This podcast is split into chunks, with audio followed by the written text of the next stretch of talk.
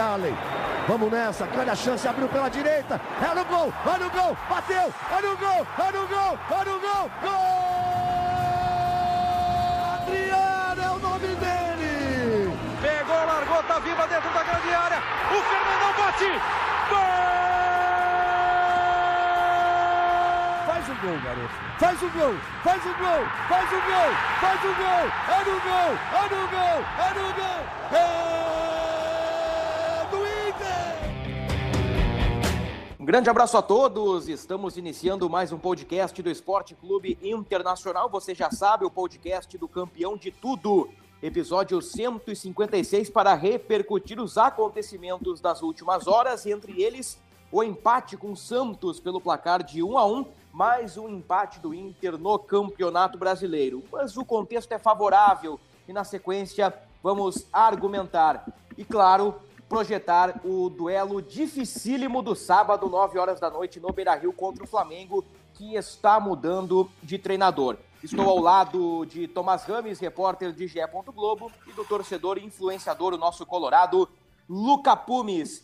Eu começo contigo, Luca. No último episódio eu comecei com o Tomás, então eu tô revezando quem se pronuncia primeiro. Ô, Luca, tua análise, tua avaliação deste empate do Internacional, mais um no Campeonato Brasileiro, desta vez com o Santos na Vila Belmiro, placar de 1 a 1. Bruno Mendes fez o gol do Inter, Lucas Braga o gol do Peixe. Um grande abraço, Luca. Grande abraço, Bruno. Grande abraço, Tomás. Grande abraço ao nosso líder máximo, João Vitor Teixeira, e a nossa audiência qualificada.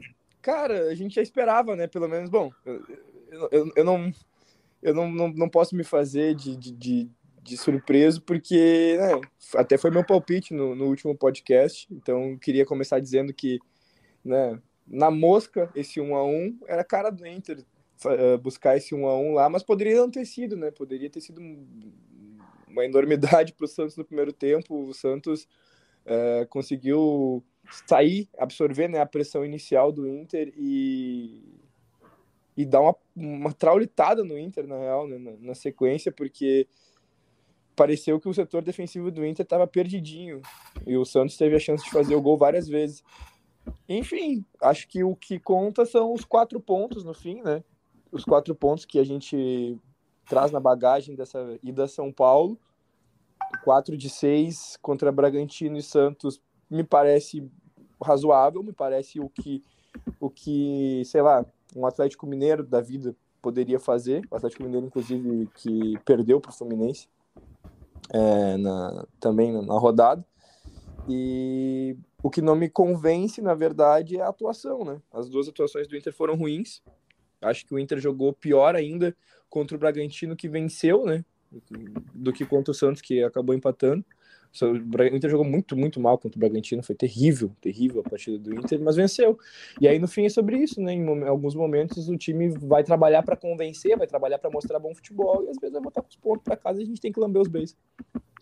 O Inter tem três vitórias, seis empates e uma derrota até o momento no Campeonato Brasileiro. Derrota na estreia para o Atlético Mineiro no dia 10 de abril. Então, nesta semana, o Inter completa dois meses sem ser derrotado, não só no Campeonato Brasileiro, mas vale destacar que o Inter teve uma campanha invicta na fase de grupos da Copa Sul-Americana com três vitórias e três empates. Ô, Bruno, Bruno, que, isso, isso é, um, é um baita dado, mas é um dado tão mentiroso, né, de maneira geral. Tipo, tipo é, é, é muito tempo sem vencer, mas sem vencer não, sem perder, desculpa. Mas, tipo, parece que olhando assim, só nossa, dois meses, passou invicto na Sul-Americana, tá desde tanto, só perdeu pro Galo no Brasileirão, parece que o Inter tá um na ponta dos cascos empolgando e não é a realidade, né? Não é. E, em termos de desempenho, não é. De resultados, eu até penso que o Inter poderia vencer mais jogos, poderia ter um melhor repertório, mas aí a gente vai conversar, vai argumentar, vai debater e vai chegar no ponto que é o grande problema do Inter nos últimos jogos: a falta de um camisa 9 confiável. Antes deste assunto, Tomás Rames, a tua análise, a tua percepção de mais um empate do Inter no Campeonato Brasileiro. Um grande abraço, Tomás. Abraço, Bruno. Abraço, Luca. Abraço, João. Abraço aos nossos amigos internautas. Jogo complicado na Vila, né? Como geralmente é, né? Mas acho que o Luca sintetizou bem, né? O Inter teve muitos problemas defensivos, a bola aérea defensiva do Inter, o Mano vai ter que corrigir, né? Parecia nos primeiros jogos que o Mano tinha estancado, mas na Vila ficou claro que o Inter tem muitos problemas por cima, né? Não conseguia tirar a bola de jeito nenhum. Uh, o VAR foi muito importante para manter a defesa do Inter segura, né? Digamos assim, né? Porque o que teve de problema ali e uma falha do Bruno Mendes que não que deu condição para o Lucas Braga, o Inter levou o gol. Depois ele casualmente se redimiu, né? Ao, ao deixar empatado, mas foi bem complicado. O Inter também na frente, o Inter aquela dificuldade do ataque do Inter, né? O Pedro Henrique que fez uma grande jogada no gol, mas até ali também pouco conseguia fazer. O David mais uma atuação muito pouco inspirada. o David completa nessa quinta-feira três meses sem fazer um gol, são 15 partidas e 812 minutos sem botar a bola no fundo das redes. Isso é, um, é assustador, se for pensar, né? Mostra os problemas que o Inter tem, né? Mas mesmo assim, o Inter dormiu na quarta-feira em quinto com 15 pontos, 3 do Corinthians, mas tá, tá, na briga, né? Mas ele pode cair para nono, né? Porque como o Inter empata muito, não perde, ele também não consegue arrancar e, e ficar garantido lá em cima. Esse é o grande problema. Antes da rodada, eu fiz uma projeção do que poderia acontecer com o Inter. Aí eu fiz diversas simulações, no G. Globo tem uh, como simular os jogos do Campeonato Brasileiro. O Inter, no melhor dos cenários, poderia ser vice-líder, vencendo e contando com resultados paralelos, e no pior dos cenários, perdendo e tudo dando errado nos outros jogos, terminar na 14ª posição. O Inter vai terminar a rodada com este pontinho somado, ali flertando com G4, podendo estar ali no G6, numa, numa zona de Libertadores, numa zona confortável. E, e, e penso que este é o campeonato do Inter. E o Mano dá a entender isso, né? na sua entrevista coletiva, Tomás, dizendo que o Inter não é o melhor time, não tem o melhor elenco, não tem o melhor grupo, mas que somando um pontinho aqui, melhorando o retrospecto em casa, o Inter pode, quem sabe, brigar por uma vaga na principal competição continental que é a Libertadores, Tomás. Bom, isso é verdade, Bruno, porque o Inter, como o Inter não perde, isso também dá confiança, né? Porque o time um, vai aos poucos se soltando, né? O, o Inter que o Mano pegou era justamente o contrário, né? um time com problemas em todas as, as partes, né? Sem confiança alguma, que qualquer adversário chegava e, e mandava, né? Agora não.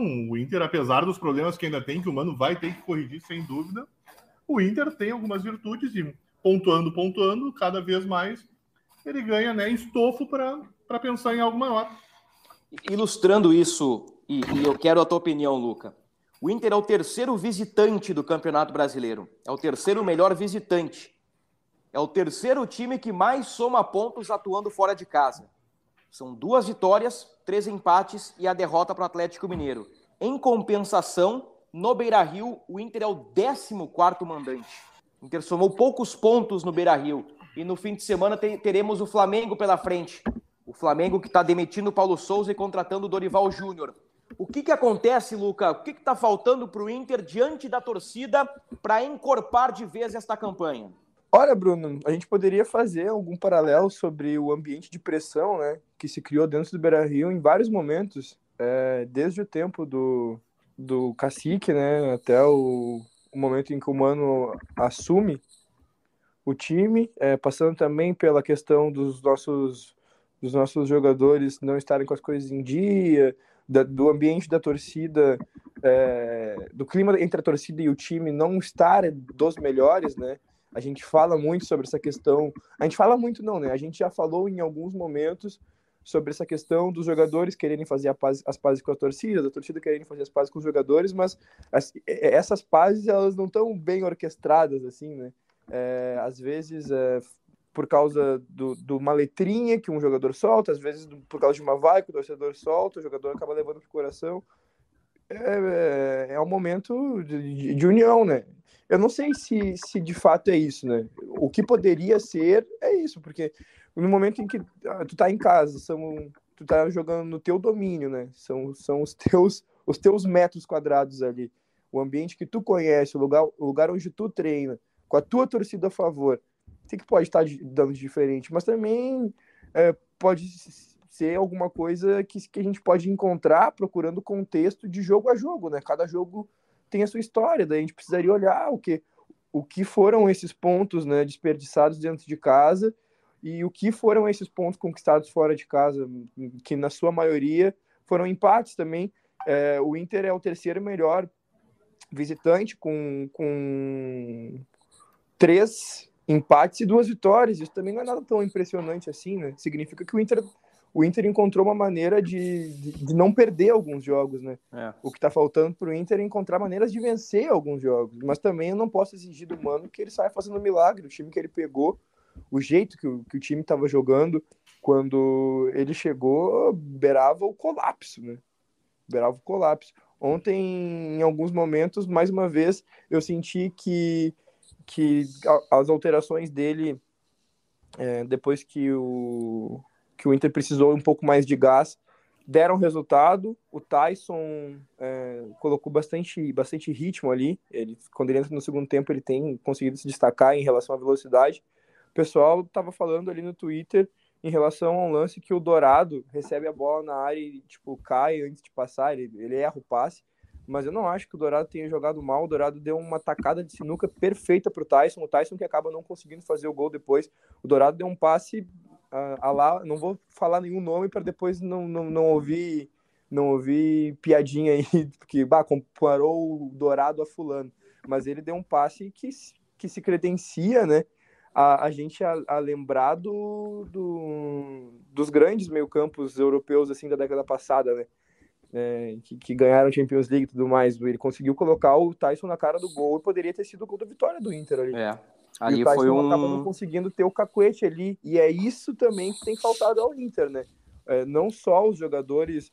O, o, se, se, a gente já não consegue, na figura do camisa 9, fazer gol, imagina quem tá na volta dele, né? Ali na frente da área, parece que o pessoal tá meio que tremendo a perna e também fala sobre momentos, só me prolongando um pouquinho mais, e aí eu já passo a palavra também fala sobre momento, porque se a gente pegar naquela fase iluminada que o Inter teve com, com o Abel logo depois da saída do Cudê, logo depois não, né? Um tempo depois ali que o Abel é, volta da, da Covid e, e, assume mesmo o comando técnico do Inter e aí já está fora da Copa do Brasil, já está fora da Libertadores, mas está com o Brasileirão ali. E aí o Inter começa a vencer, vencer, vencer. Na fase boa parece que tudo entra, parece que o jogador vai até essa impressão para para frente do goleiro, parece que é, o jogador consegue pensar em ousar uma cavadinha.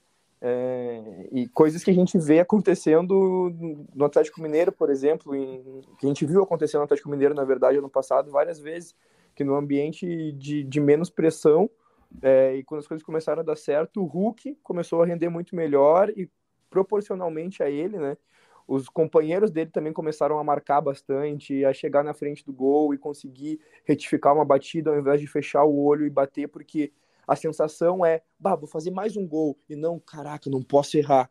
Quando vai pro caraca, não posso errar, aí a chance de errar é muito maior. Então, acredito que com o tempo, com esse ambiente se estabilizando, com o Inter saindo um pouco dessa zona de conflito que se, que se colocou, a gente possa ver os jogadores até com mais calma dentro de campo e aí os resultados vão começar a aparecer naturalmente. Pegando aqui alguns ganchos do que o Luca trouxe e também pegando um outro gancho do Tomás, eu tenho aqui três tópicos que eu quero pincelar rapidamente. O, o Tomás falou sobre a bola aérea, que o Mano precisa corrigir a bola aérea. Eu acho que, que sim, eu, eu entendi o que o Tomás quis dizer, né? O Mano é o treinador, é o cara que comanda, é o cara que treina a bola parada, talvez exista um probleminha de, de posicionamento, mas eu volto a insistir, eu volto a bater na tecla da estatura do time do Inter. É, quando não joga o Rodrigo Dourado, o, o volante titular é o Gabriel, 1,70m. Ontem, uh, contra o Santos, na Vila Belmiro, no jogo da última quarta-feira, no, no, último ou penúltimo lance, foi o penúltimo, né? Porque o último foi a bola na trave do Angulo. O Léo Batistão, ele ganha com facilidade do mercado pelo alto. O, o gol do Eduardo Bauerman anulado eh, foi uma bola a meia altura, uma pancada a meia altura, mas que o cara chega metendo de cabeça também num, num, num erro ali. O Gabriel poderia ter afastado de cabeça ali, me parece que, que é algo mais ligado a posicionamento. Mas a estatura do Inter me preocupa bastante e, e a gente vem falando bastante sobre isso. Sobre o camisa 9, eu não lembro do último gol de um camisa 9 do Inter. Vamos lá. O, o Cadorini não fez. O Wesley foi contra o 9 de outubro, lá no Equador, ainda nos tempos do Medina. O Tomás disse que o gol do David foi. O primeiro em... Grenal da temporada. O primeiro Grenal em 9 de março. Em 9 de março. E o alemão marcou contra o Independiente fora, pode ser? Lá na Colômbia.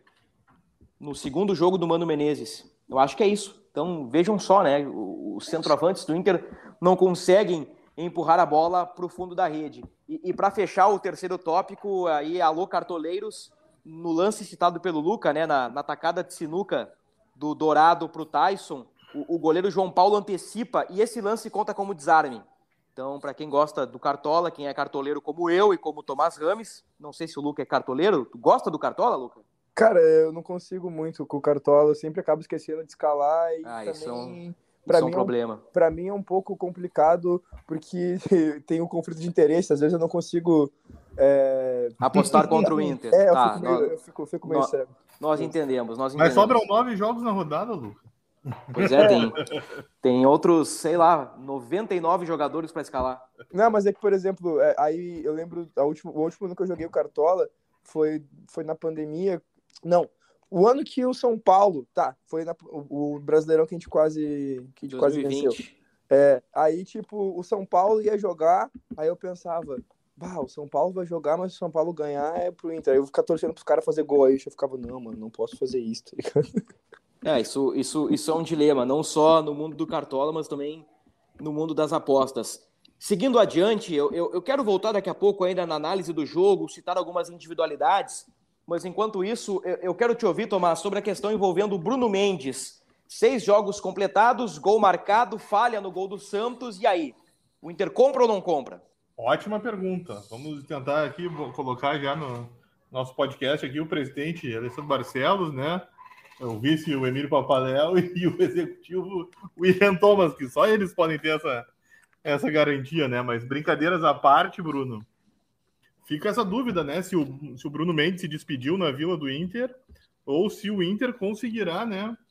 Uh, uh, uh, conseguir seduzir o Corinthians, né? De aceitar mais uma investida aí para que o Bruno siga no Beira Rio, né? O Bruno já demonstrou que gostaria de ficar no Inter, né? Ele se mostra muito feliz em Porto Alegre, ele se deu muito bem com o clube, com os jogadores.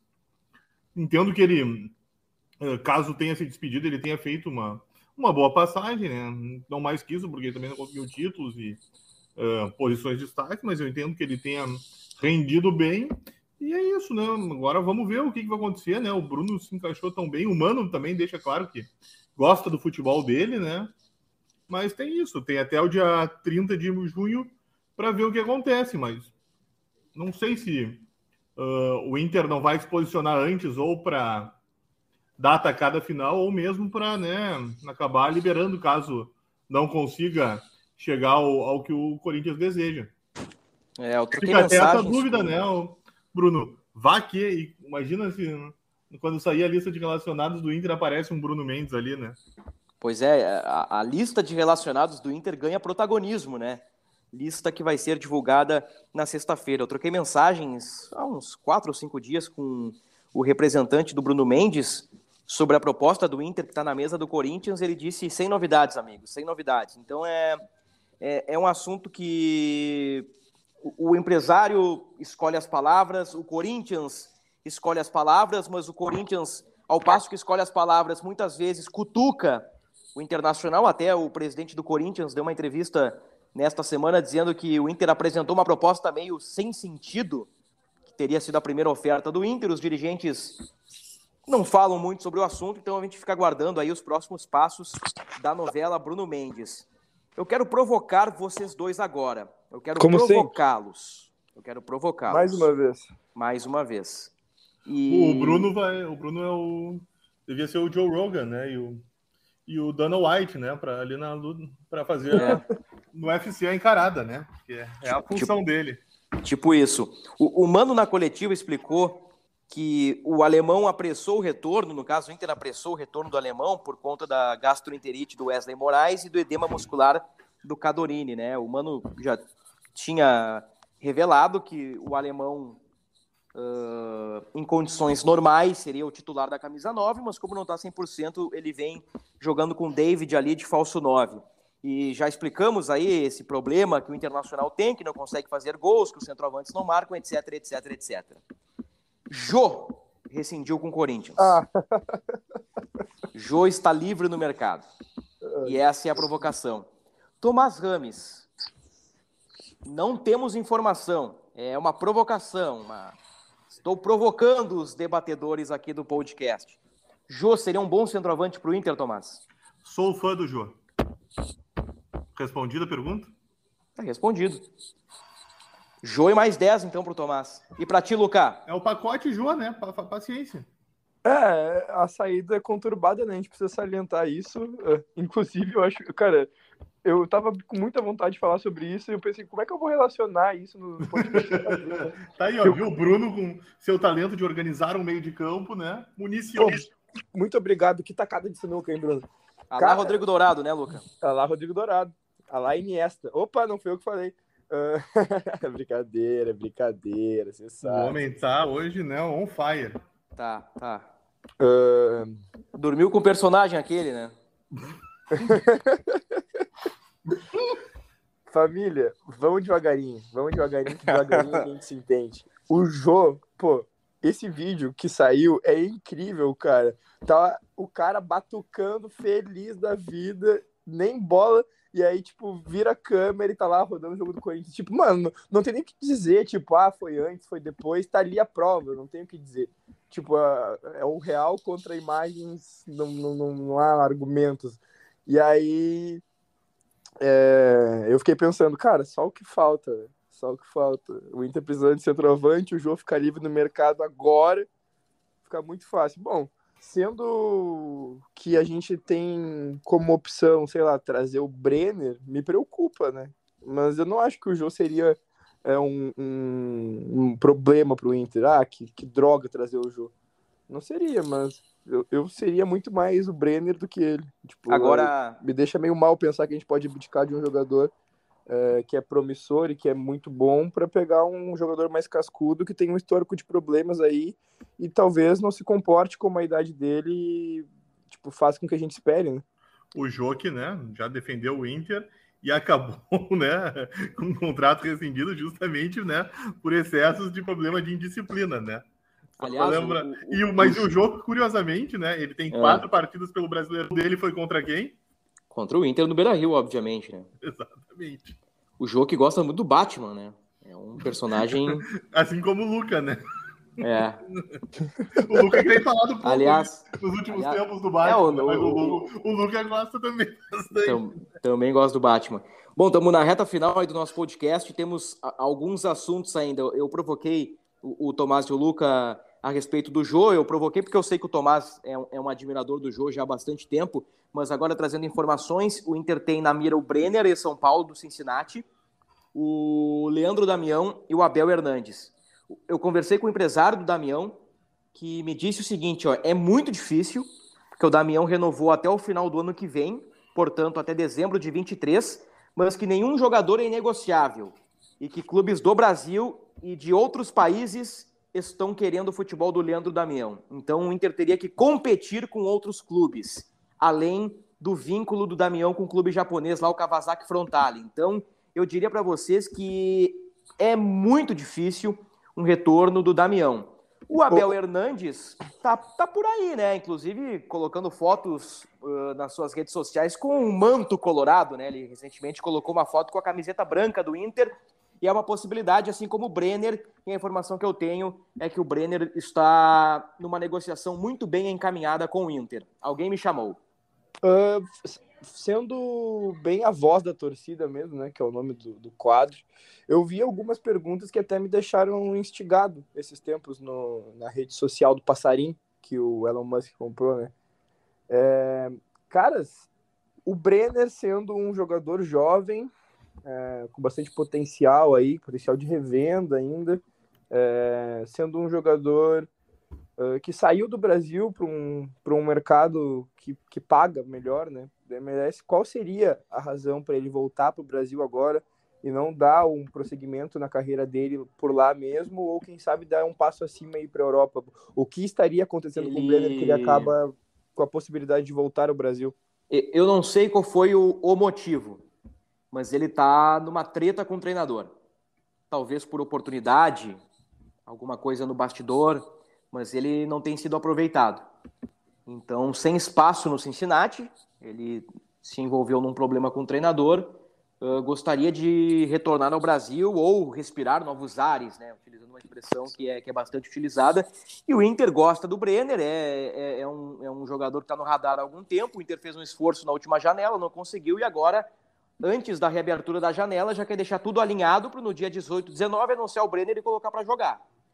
É, é o plano do Inter, mas tem concorrência, inclusive do São Paulo. Inclusive o São Paulo está nessa concorrência aí, tem outros clubes também interessados, né? Quando o nome de um jogador vaza, alerta os urubus, né? Então o, o Inter no bastidor está tentando trabalhar essa situação com o Brenner, que não conseguiu ter um bom desempenho lá no Cincinnati. Além disso, Tomás pode me ajudar se eu estiver equivocado, ou Tomás pode complementar com alguma informação. O Inter mira o Arangues também para a próxima janela. Charles. O Charles Arangues. Eu conversei com o André Cury. Segundo o André Cury, não há uh, uma conversa efetiva neste momento, uma, uma, uma conversa para selar um negócio, mas no bastidor do clube há otimismo em relação ao Arangues e o Inter também vai buscar zagueiros. Independente da situação do Bruno Mendes, o Inter mira aí algumas alternativas para reforçar o sistema defensivo. Minha Algo... opinião, tá? Ah. Com, com Arangues e Brenner, o Inter muda de patamar. Entrega a taça, é isso? Não, não falei isso. não, eu entendi, eu entendi. É, com Arangues, inegavelmente. Com Arangues, inegavelmente. Eu, eu, eu, eu não tenho uma confirmação, porque a oferta não chegou ainda, mas uh, eu tenho uma informação de bastidor das pessoas que trabalham com o Edenilson de que o Ed pode receber uma proposta para deixar o clube. Pelo menos o staff do Edenilson aguarda uma proposta e desta vez não, não, não tem conversa para renovar contrato. Desta vez é para sair do clube mesmo. Mas Ai, gente, vamos, que que que vamos, vamos aguardar. Vamos aguardar. É que é, começa, né, Luca? A janela está fechada, mas o, os assuntos seguem. O, é, informação do staff de Edenilson. Estou trazendo aqui uma informação. É. Vamos ver se chegar a proposta e, e for razoável para o Inter. Daqui a pouco o Inter libera o Edenilson, ganha uma grana, abre uma lacuna salarial e traz o Arangues. É. Talvez seja uma estratégia, inclusive, do Inter. Vai saber, né? Ah, para mim, hoje seria um baita negócio isso. Seria um baita eu, eu negócio. Fecho, eu fecho também. Eu Nossa, fecho também. Eu levo uh, no, de Uno no aeroporto. Temos que falar também do Edenilson, mas antes, para encerrar os assuntos do campo, uh, eu acho que vocês resumiram muito bem aí o, o que foi o jogo, uh, apenas reforçando que Santos Inter poderia ter sido 3 a 3 2 a 2 2 a 1 1 a 2 1 a 3 3 a 1 eu, eu eu entendo que os dois times tiveram chances. O Daniel fez boas defesas, o Santos teve duas bolas na trave, o João Paulo fez boas defesas. Uh, o Mano disse que faltou um detalhezinho para o segundo gol do Inter, mas faltou um detalhezinho também para o segundo gol do Santos. Então eu acho que no fim das contas o empate foi um resultado justo. Na minha cotação, eu acho que Bustos, Edenilson e David caem. Eu acho que os três foram mal contra o Santos. Depena muito bem mais uma vez. E eu quero dar uma flechinha para cima para o Pedro Henrique pelo esforço dele e pela jogada do gol. Cometeu muitos erros técnicos, mas eu quero fazer aqui uma menção honrosa para o Pedro Henrique. Para esgotar os assuntos de campo, Tomás, Edenilson levou o terceiro amarelo, Wanderson volta. Quem entra na vaga do Super Ed? Ah, meu Deus. Eu, é uma boa pergunta, né? Uh, sabe que uh, eu tô com. Eu não tenho informação, para deixar claro, né? Mas não duvido que seja o Dourado para fortalecer o setor defensivo, né? Mano gosta de, apesar de a principal virtude do Dourado ser, né, o seu cão de guarda, ele, o Mano gosta de colocar ele lá na frente, tanto que ele apareceu várias vezes na Vila, né? E o Mano chegou a citar isso durante a coletiva, né? Então eu não duvido que ele forme de novo uma dobradinha Dourado e Gabriel. Seria Dourado, Gabriel, Depena pela esquerda, Alan Patrick por dentro, Wanderson mudando de lado para a direita e na frente David o alemão. Eu, eu acho que faz todo sentido, ainda mais uh, se analisarmos a qualidade do time do Flamengo. Eu acho que esgotamos o, os assuntos de campo, inclusive já pincelamos algumas coisas sobre negociações. Ah, eu queria ver contigo, Tomás. Thiago Galhardo, uh, existe alguma novidade em relação a esse jogador? Então, Bruno, até na quarta-feira, né, o Galhardo esteve torcendo para o Ceará, né, bateu fotos com torcedores, mas uh, ainda não tem um futuro do, sobre qual vai ser o destino do Galhardo, né? Uh, a direção já teve uh, uma conversa com Flávio Trivella, né, que é o representante do Galhardo, mas a situação ainda está indefinida, né? Galhardo que em tese está cedido ao, ao Celta até 30 de junho e tem que ver, né, como é que vai ser a situação do Galhardo quando ele saiu do Inter. Ele não saiu da melhor forma, né? Ele tinha um houve um atrito ali dentro do vestiário também, né? A situação não estava tão boa para o Galhardo. Uh, teriam que, caso ele voltasse, teriam que arestas ser aparadas. E, mas então ainda está meio nebulosa essa situação, né? Mas uh, nesse momento que o Inter sofre por, por causa de um atrás de um 9, o Galhardo seria um, um bom nome para o Inter, né? Mas, né? E aliás, é. isso é uma prova que a direção uh, calculou mal, né? Essa temporada, porque ela perde o Yuri, né? E tudo bem, é difícil achar um cara do, do tamanho do Yuri, né? Mas um, a prospecção da direção foi equivocada, né? Isso prova pelo, pelo número de gols que o Inter tem na temporada e pelos gols que os artilheiros do Inter têm, né? Três gols em seis meses é muito complicado. É, é muito pouco mesmo. Então tá. Agora, ô, ô Luca, eu queria te ouvir sobre Uh, queria te ouvir brevemente sobre mais um capítulo do, do assunto Edenilson e Rafael Ramos. Notícia de Gé. Globo. Perícia oficial diz que não foi possível identificar o que Rafael Ramos disse a Edenilson. E na tarde de quarta-feira, o Edenilson mudou o, o, seu nome na sua conta no Instagram para Macaco Edenilson Andrade dos Santos. E ele colocou um stories, né? uh, com uma foto e com uma mensagem uh, dizendo que é uma luta inconclusiva. Queria te ouvir sobre isso, Luca. Bah, Bruno, é, é, é triste, né? A gente já falou aqui sobre a culpabilização que as pessoas empregam na vítima, né, em casos de, de preconceito. É muito triste isso. O Edenilson não merecia, assim como ninguém merece, passar por situação de opressão, ainda mais opressão étnica, quando a gente sabe é, quais são os dados, né, e o que que isso resulta no Brasil em questão de mortes, em questão é, tipo, do, do, até do sistema carcerário, o que, que é, se a gente for fazer um estudo sobre como as coisas acontecem, enfim, é tudo muito, é tudo muito, muito amplo. A gente poderia ficar horas e horas debatendo isso, mas é mais um capítulo aí de, de demonstração de poder, porque, cara, muito se fala no movimento preto sobre, sei lá, mesmo com com o dinheiro, mesmo com o poder, mesmo com a fama, talvez em alguns momentos tu ainda uh, possa padecer perante o sistema quando acontece esse tipo de coisa. E isso acontece quando tu vai ser, tipo assim, se fosse o Edenilson contra um, uma pessoa que não tivesse o mesmo status e situação de poder que ele, talvez até pudesse render alguma coisa, mas assim, é, sempre, sempre, sempre, sempre, quando a gente vai equiparar duas pessoas na mesma condição, na mesma situação social, uh, e uma pessoa for branca, outra pessoa for preta, a pessoa preta vai ter que fazer o dobro, entendeu? Vai ter que fazer o dobro. E é por isso que a gente entra na premissa básica do, do que quando a gente conversa também sobre cotas raciais por exemplo, que das mesmas pessoas, da mesma condição social, a pessoa preta sai atrás da pessoa branca. Isso se prova, isso se prova em diversos âmbitos, se, se prova em situações de preconceito, isso se prova no que aconteceu com ele agora. O Ednilson não é um cara racializado, como a gente gosta de, a gente gosta de dizer, não, como a gente trata, né?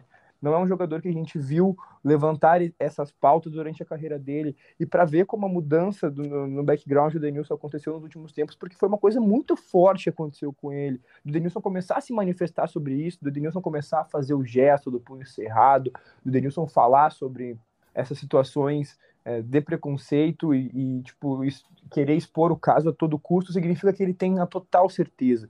Porque quem conhece o, o tipo, quem acompanha, na verdade, né? Porque a gente não conhece intimamente, mas quem acompanha o Edenilson há bastante tempo, sabe que sempre foi um jogador brincalhão e que, e, e até analisando esse próprio caso, ele deu muitas brechas é, para a situação se encerrar antes de chegar no nível que tomou, antes de tomar a proporção que tomou. E o jogador do Corinthians, tipo, simplesmente começou a negar, negar, negar, negar, negar, e aí ninguém é bobo também, né? Tipo, ele deu a oportunidade pro cara e eu tenho certeza, cara, eu tenho certeza, enquanto um, um cara preto, um cara periférico, que já passou por, determin... por assim, inúmeras, inúmeras, inúmeras situações de preconceito, de que o Denilson tá falando a verdade, mas não vai ter brecha no sistema é... que dê razão ao Edenilson, os caras são máquina de moer gente mesmo. Muito bem, para a gente fechar o nosso podcast, o nosso episódio 156, o nosso tradicional palpitão, confirmando que Santos 1, Inter 1. O Luca Pumes deu um tiro certeiro no alvo. Parabéns, Luca. O Grato. teu palpite para Inter e Flamengo. Só um pouquinho antes do Luca falar. Depois tu não chora que roubaram o teu palpite, Bruno. Não, eu já, eu já defini muito bem. O meu, meu palpite já está anotado e ninguém vai falar esse palpite. Tem certeza? Olha, Absoluto. Olha, o homem ainda é. Gar... O homem se garante ainda. Me, tô me garantindo aqui. Cara, o Inter vai vencer por 2x1 um, Flamengo. 2x1. Um. Tomás? 2x1 um Flamengo. 2x1 um Flamengo. Os caras não aprenderam nada mesmo. Meu palpite é 2x2. Ah lá, Inter e Corinthians no Beira-Rio, um jogo de muitos gols. Inter jogando bem, oscilando, falhando defensivamente. Pedro de cabeça. É porque é, é que, gente, tem. Tudo bem, o Inter tá numa crescente, o Inter tá numa margem para evolução aí, mas o Inter, o Inter oscila ainda dentro do, dos jogos, né? Contra o Santos foi um exemplo, Sim. jogou bem em alguns momentos, jogou mal em outros momentos. Contra o Bragantino jogou mal boa parte do tempo, mas venceu. Taticamente inconstante, né, Bruno? É. E, e tecnicamente também. Bom, Sim. estouramos tudo aqui, pessoal. Luca Pumes, aquele abraço, meu querido. Aquele abraço, vamos para cima do Flamengo, trocando de técnico. Que papagaiada, né? O Dorival fazendo um baita trabalho no Ceará e aí vai largar para ir para o Flamengo. Beleza, beleza, mané, como diz o Cristiano Ronaldo. Mas é isso aí, uh, pegar eles aí nessa troca de treinador, nesse momento de instabilidade, vamos para cima, na frente da torcida, na frente da massa colorada, na frente da galera que vai lotar o Beira-Rio. Eu tenho certeza, faço esse apelo ao torcedor, aproveita, aproveita esse jogo, aproveita esse momento, vai lá empurrar, vai lá empurrar o Inter, vai lá é, torcer real, real, não ser corneteiro. Vamos lá apoiar o Inter, vamos para cima, porque o Inter precisa da gente nesse momento. Nós somos tudo que o Inter tem, nós somos a maior coisa que o Inter tem. E, enfim, é isso. Tamo junto. Um abraço para os nossos ouvintes, um abraço é, para os nossos para os nossos internautas, né? Como diz o Tomás. Tomás denota a idade dele quando ele vem com esse internauta. E é isso aí. Um abraço também para o Tomás, para o Bruno e para o João. Grande beijo. Valeu, Luca Pumes, Tomás Rames, aquele abraço. Tô velho, né? O que eu posso fazer, mas. E olha como o destino prega peças, né?